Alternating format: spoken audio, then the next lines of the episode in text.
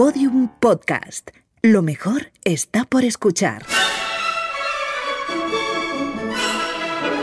Abrimos la ópera gracias a Endesa con Mariela Rubio y Rafa Bernardo.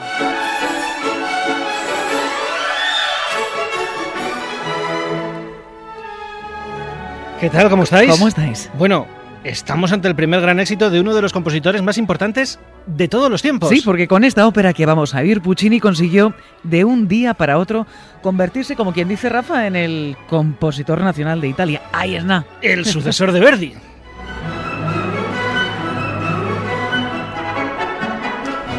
Bueno, Mariela, ¿y qué ópera fue la que puso en el mapa al futuro autor de obras tan impresionantes como La Bohème, o Tosca, o Turandot? Pues una basada en una historia tan popular que ya había una ópera sobre ella, la historia de los atormentados amores del caballero de Grie y la bella Manon.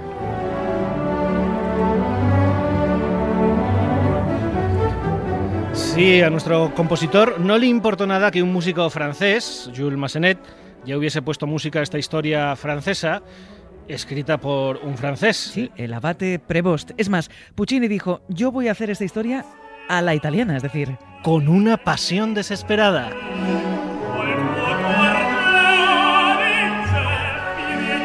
Así que preparaos porque enseguida vamos a conocer a la protagonista, que es la que da nombre a esta ópera. Manon Lescaut. Estamos en la ciudad de Amiens, en una plaza en la que ya oímos por ahí a unos estudiantes en una taberna están pues bebiendo, divirtiéndose y cantando.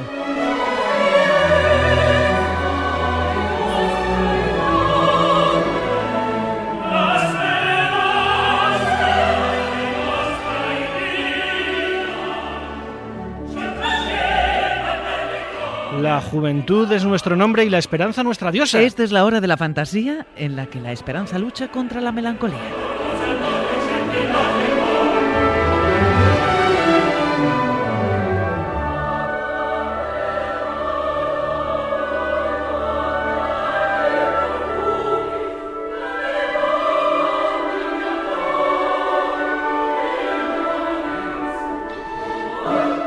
Están poéticos nuestros estudiantes.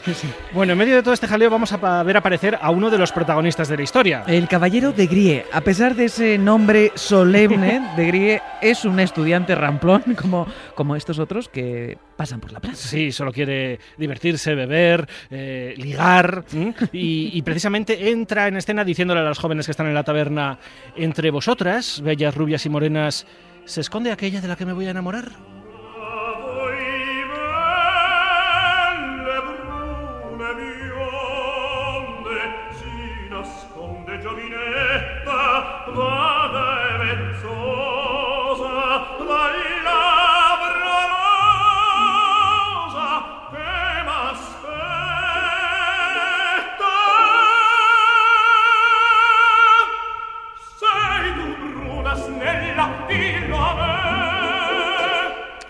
Entregado, entregando la causa. bueno, pues estos flirteos se van a cortar en seco cuando llega un carruaje de estos con varios bajeros. Un, un autobús de la época. Sí, un autobús de la época. Y de él se baje una joven bellísima.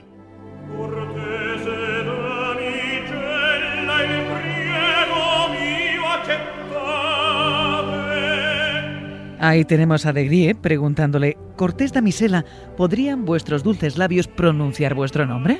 A lo que ella responde, me llamo Manon Lescaut.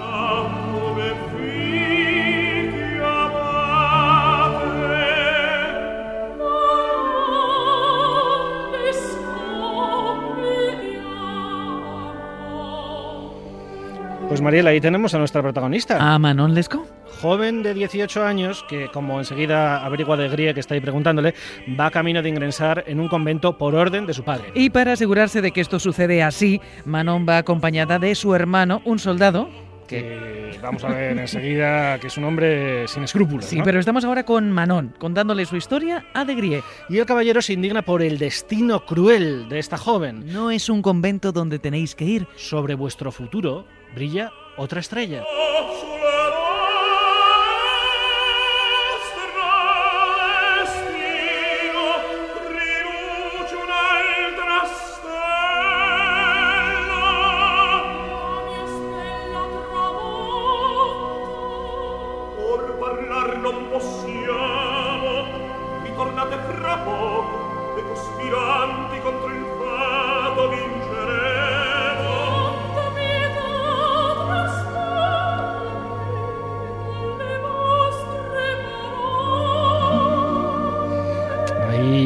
Escuchamos a Manon. Claro, está fascinada con el joven y su pasión.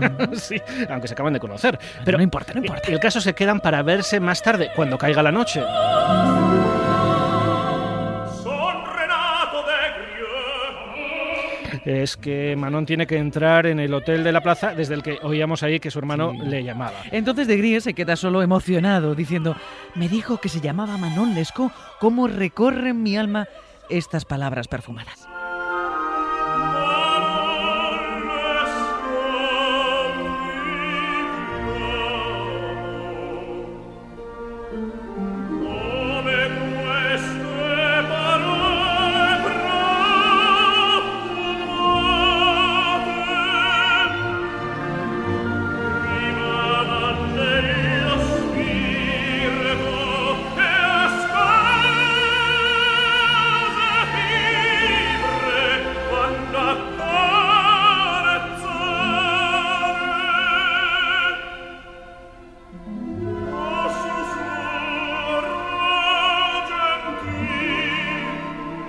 Susurro gentil, ¿no? Este joven está enamorado, Mariela. Guay, además hasta las trancas.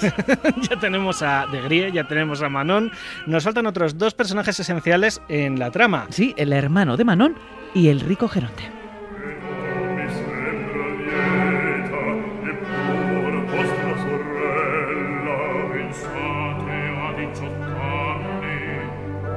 sogni e speranze.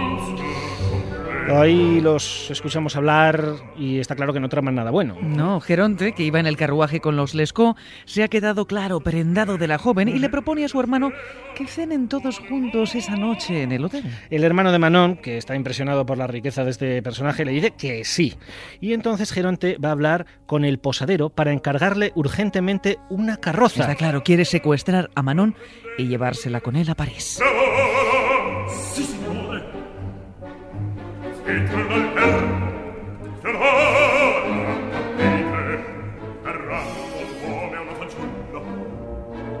Ahí le tenemos gritando al posadero encargado de esa carroza, pero Geronte tiene mala suerte porque un estudiante amigo de Degrie ha oído toda la conversación y se la cuenta a su amigo. Sí, rápido como el rayo decide que va a aprovechar esa carroza encargada por el viejo, él mismo, Rapimento, un libertino audace, quel vecchio che come giunse una trama vero Pero aquí tenemos a Degrie contándole a Manon el plan del viejo rico. pobre Manon. Sí, y, y- y le propone escapar, en cambio, los dos, Degrie y ella, y dejar a Geronte con un palmo de narices. Y aunque al principio Manon se resiste,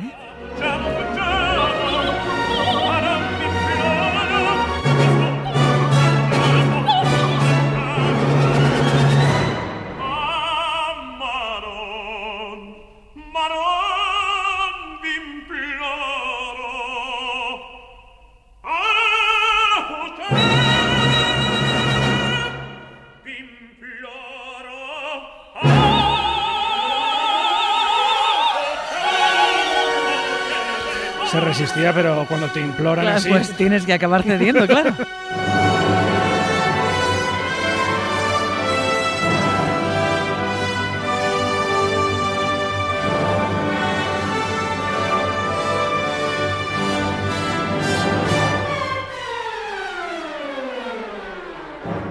La música lo deja claro, Mariela, los Sí, dos... Están escapando los dos jóvenes. Sí.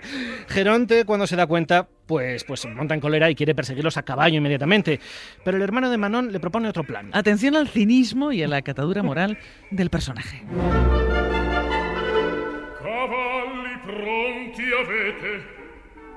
Lo que eh, dice el hermano de Manon al rico Geronte es: los huidos van hacia París y la bolsa de un estudiante se acaba enseguida. Manon está acostumbrada a vivir bien, así que será fácil convencerla de que deje plantado al estudiante. Así que le propone a Geronte esperar a que esto suceda, convencer a Manon entonces de vivir con Geronte como una princesa y de paso, pues acoger en ese palacio de Geronte al propio hermano de Manon. Ah, claro, qué personaje, ¿eh? Qué, qué- qué repugnante. ¿Qué cara tiene? Pues este es el plan. Y mientras eh, el hermano de Manon le propone esto a Geronte, en la taberna los estudiantes, pues los vamos a oír ahí detrás de un momento a otro, siguen con sus bromas y siguen con sus canciones.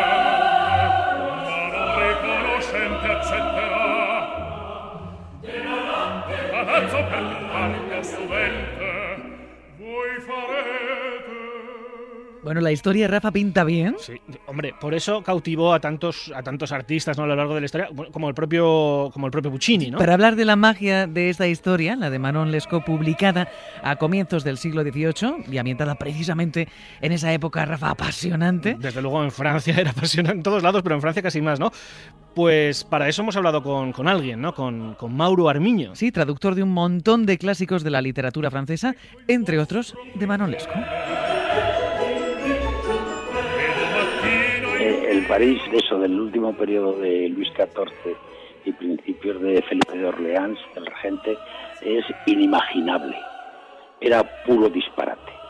Eh, Luis XIV había puesto a la aristocracia a bailar, había elegido muy bien sus generales, los generales andaban por ahí eh, quitándole territorios a los españoles y había puesto, para que no le organizasen follones, eh, los había puesto con unas pelucas, eh, faldas, etcétera, a bailar, al teatro, etcétera, Molière, todo ese, ese esplendor, pero resulta que Luis XIV después con Madame de Maintenon someten a toda la, a todo ese esplendor a, a la religión empieza una cosa absolutamente sombría, eh, la gente no se puede prácticamente ni mover, con lo cual la muerte de Luis XIV eh, supone en París un estallido de alegría inimaginable.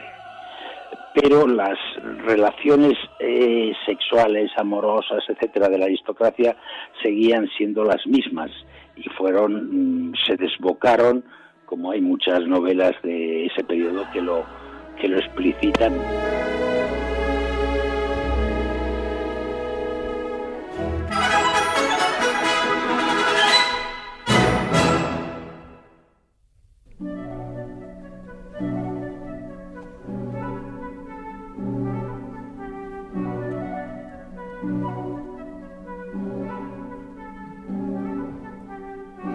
Bueno, Mariela, ahora la historia da un salto hacia adelante. Sí, estamos en París, en un palacio. Sí, porque todo ha sucedido como predijo el hermano de Manon. Ah, Mm, Manon y Degrie vivieron enamorados efectivamente un tiempo, pero ella, Mm. ay señor, se casó de vivir en una casita humilde. Sí, finalmente se avino a esos consejos que tenía en mente su hermano y se fue a vivir con el rico Geronte.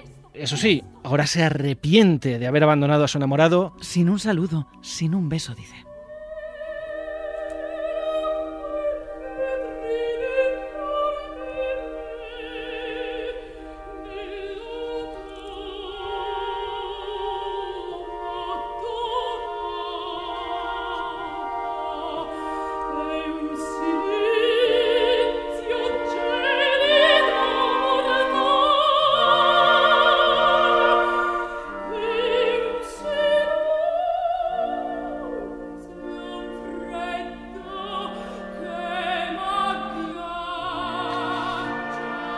Tras las suntuosas cortinas de esta alcoba hay un silencio gélido y mortal. Yo que me había acostumbrado a los abrazos apasionados y a los ardientes labios, ahora tengo todo lo contrario, canta Manon. Ay, aquella quesita humilde se me aparece ahora como un sueño de paz y amor.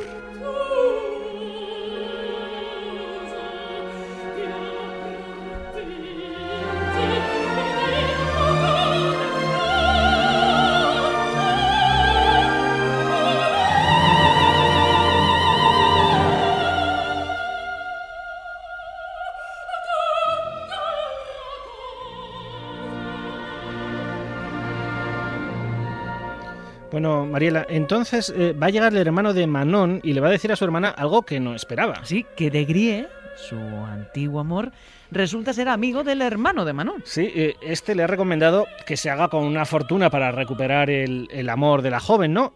Así que se ha convertido, le dice el hermano a Manon, en un taur, en un jugador profesional de cartas para intentar recuperar a la joven. Y claro, la alegría de Manon es inmensa.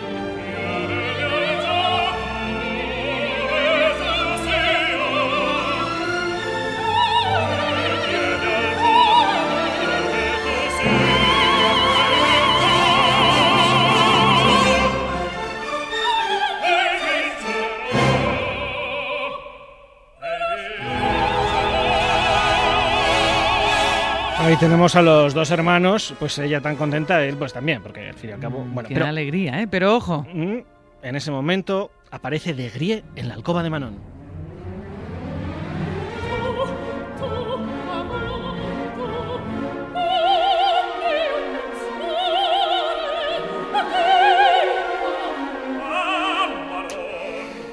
La ha encontrado gracias a esa nueva amistad que ha trabado con el hermano de su amada. claro, al verle, Manon se queda paralizada, primero de la sorpresa Luego de la alegría. y luego por la frialdad que demuestra de Grie.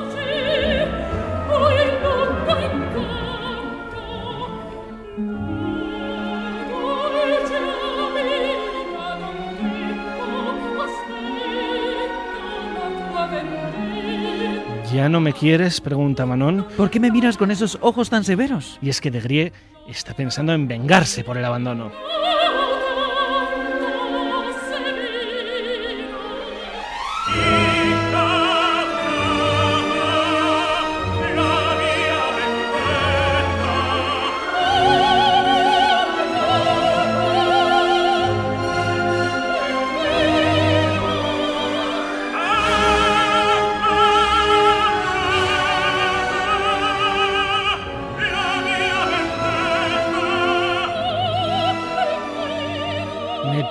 Partiste el corazón, le dice de Grie. No sabes qué días oscuros y desolados he pasado sin ti.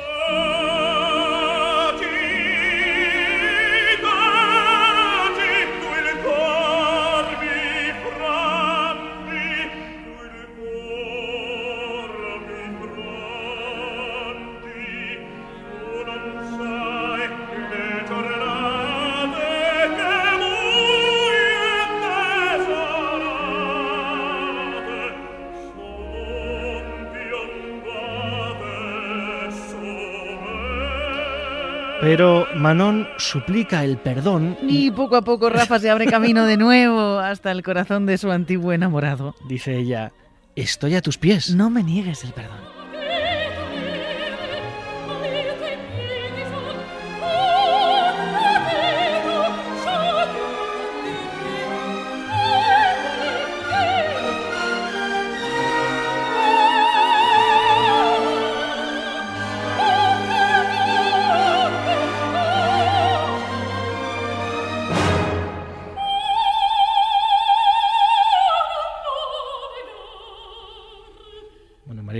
Este acto de contrición, Mm. finalmente de Grie cede. No puedo resistirme más. Te amo. Bueno, menudo dúo de reconciliación que cantan. Sí, estrechame contra tu pecho. Devuélveme mis suspiros.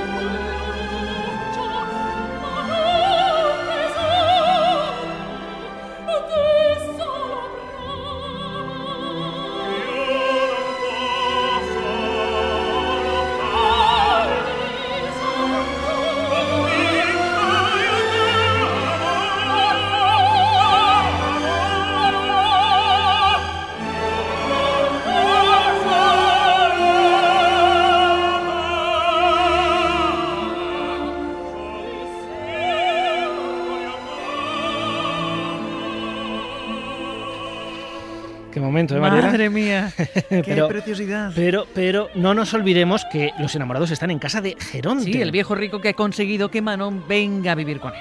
Pues precisamente en ese momento, el dueño de la casa entra en la alcoba y pilla a los enamorados. Ay.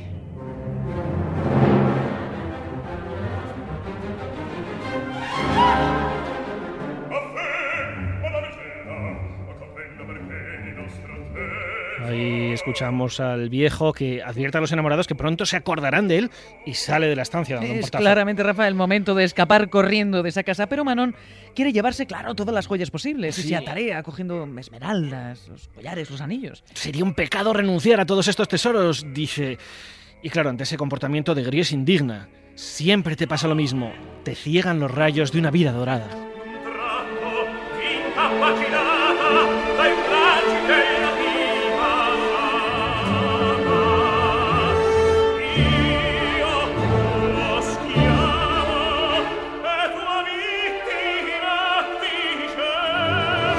Esto, Rafa, ¿eh? Mírame a mí ahora, dice de Grie. Para conseguir una fortuna, tengo que arrastrarme por el fango. Me he convertido en un taur por ti.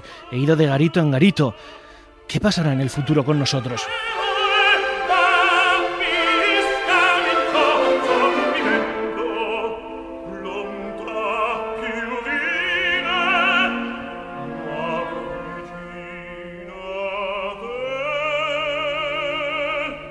Bueno, ante este reproche, Manon le pide perdón, pero María le han perdido demasiado tiempo. Sí, el viejo rico ya ha llamado a los soldados que vienen a arrestarles. Y estos ya rodean la casa.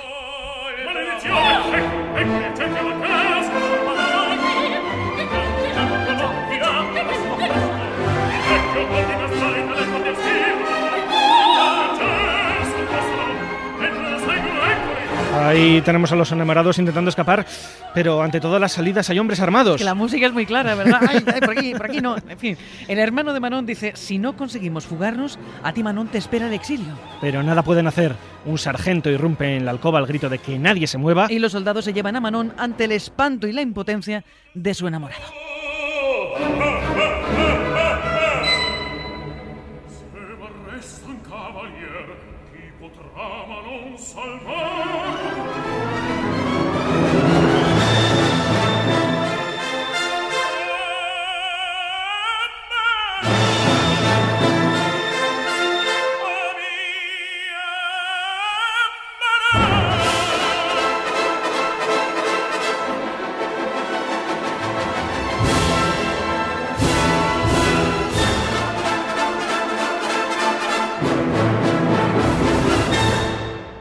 Fuerte. Y la historia, Rafa, va a tomar a partir de aquí un giro dramático.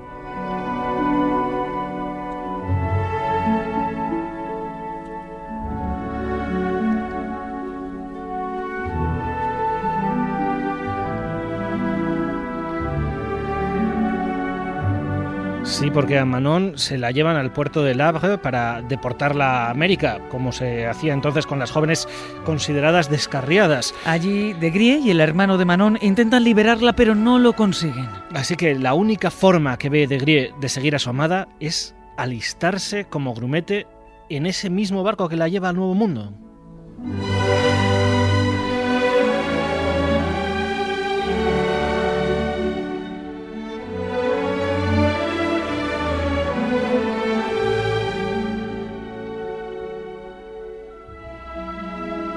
Qué música, Rafa, ¿eh? Es, es increíble este intermedio ¿no? que llega antes del final de la ópera. Maravilloso. No es de extrañar que esté entre las partes favoritas de Manon Lescaut para la soprano Ainhoa Arteta. Sí, que ha representado no solo este personaje, sino otros muchos del compositor, Tosca, Mimi de la Bohème. Así que con ella hemos hablado pues de la De ópera Puccini. y de Puccini.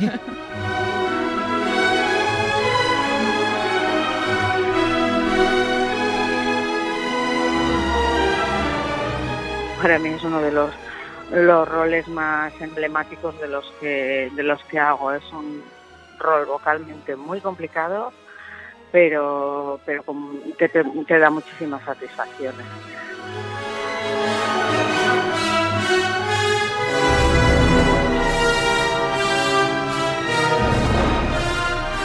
El fragmento que más me gusta eh, primero es el intermezzo de orquestal eh, el preludio previo al último acto y, y obviamente el Sola Perduta Abandonata, que yo creo que es un área que para mí se ha convertido en fetiche y, y bueno, pues es un área que, además me, no sé, es un área que viene cómoda y en la que estoy me encuentro a gusto.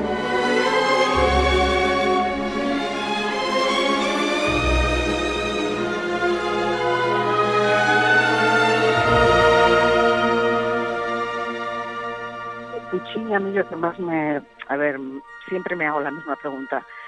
¿Qué capacidad tenía este hombre y tiene este hombre de leer la psique la psique de las mujeres ¿no? y de plasmarlas también. Yo normalmente no encuentro hombres que, entiendan bien a la, a la, psique de la, de la mujer. Y a mí lo que más me sorprende de Puccini es eso, en un, por una parte. Y otra de las cosas que de él me, me entusiasman es eh, que todo está de alguna manera escrito. Si te dejas llevar por la música, mm, no tienes que hacer mucho más. En la música está todo, está la lágrima, está el suspiro, está, está absolutamente todo escrito por él.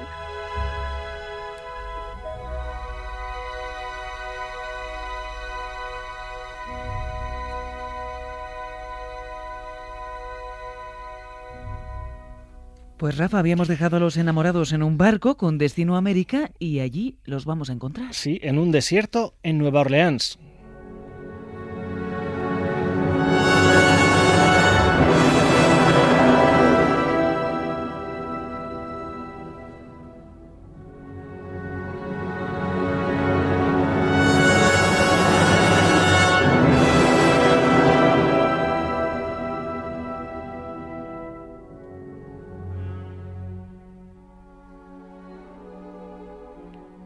Los dos están agotados. Las ropas, Rafa, las vemos, están hechas girones y avanzan como pueden por un páramo en el que no hay absolutamente nada. No hay sombra, no hay árboles y Manon está a punto de derrumbarse de cansancio. Por eso de Grie le dice, apóyate sobre mí para seguir avanzando por este camino maldito. Adelante, adelante, dice Manon, aunque está claro que está al límite de sus fuerzas.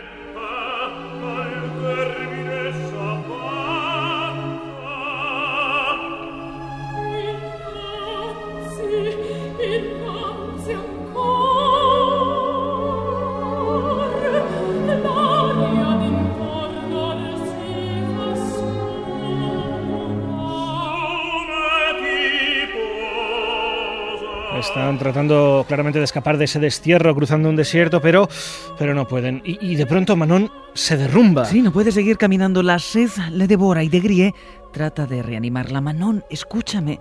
Soy yo el que llora. El que implora. El que acaricia tus rubios cabellos.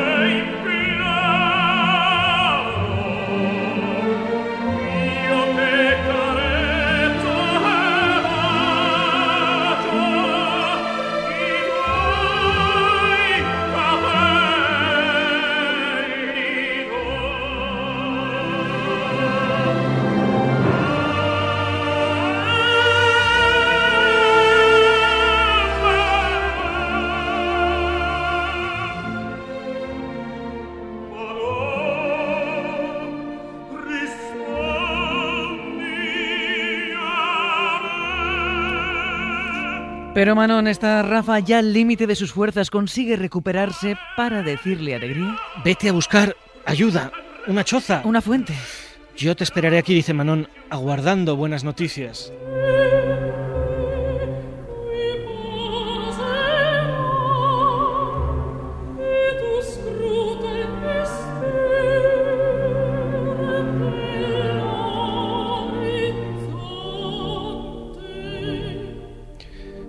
Manon tiene claro que mucho más no va a poder aguantar, así que cuando se aleja de Grie canta ese área que nos recomendaba Ainhoa Arteta. ¿Mm? ¿Sola?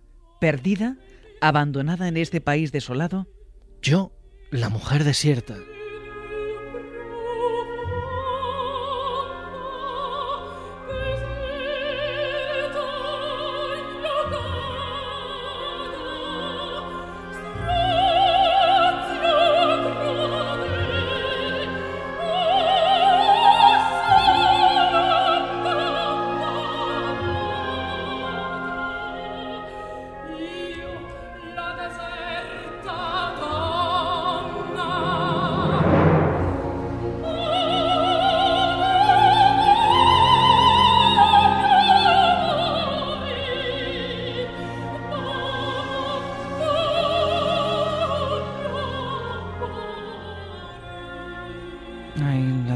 Rafa, cantando No quiero morir, gritando, pero todo acaba para mí. Quería encontrar la paz en esta tierra, pero mi belleza ha vuelto a encender nuevas iras. Así que invoco la muerte como refugio y descanso.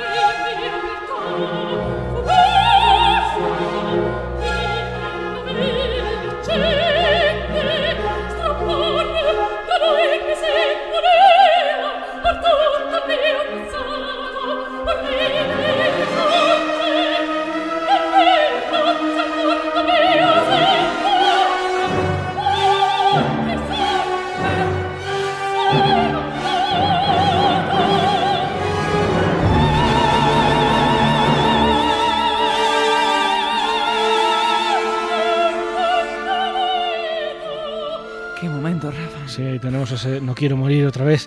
Así que cuando llega de Grie, pues con las manos vacías, porque no hay nada en ese páramo por el que están vagando, ya nada se puede hacer por Manon. Nada más que confesarse mutuamente, por última vez, su amor.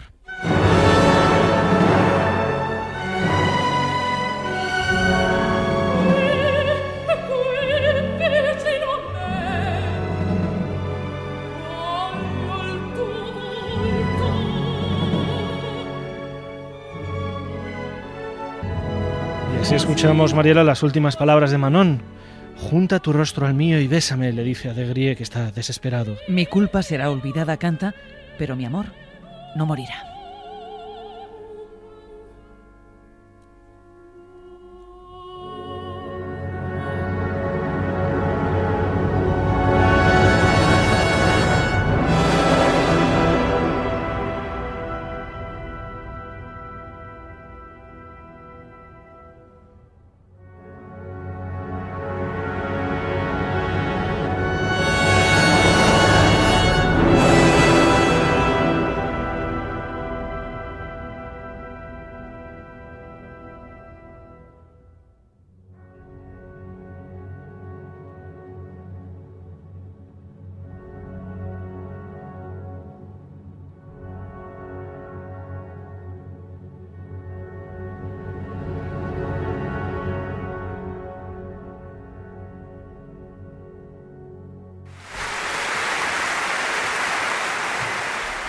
Menuda historia la de hoy, ¿eh? Increíble. Pues así hemos llegado al final. Sí, pero mm, oye, la siguiente ópera que vamos a hacer tiene algún punto de coincidencia con esta, ¿eh? Sí, es la historia de otra mujer muy bella y muy fuerte. Y, y también sale un desierto. Sí. Bueno. Vamos a dejarlo ahí. Hasta luego. Hasta luego. Has podido disfrutar de este podcast Abrimos la ópera gracias a Endesa. En el próximo, a través de la ópera Tais de Massenet, visitaremos la ciudad de Alejandría. Puedes escuchar todos los episodios y contenidos adicionales en podiumpodcast.com y en nuestra aplicación disponible para dispositivos iOS y Android. Síguenos en Twitter arroba podiumpodcast y en facebook.com barra podiumpodcast.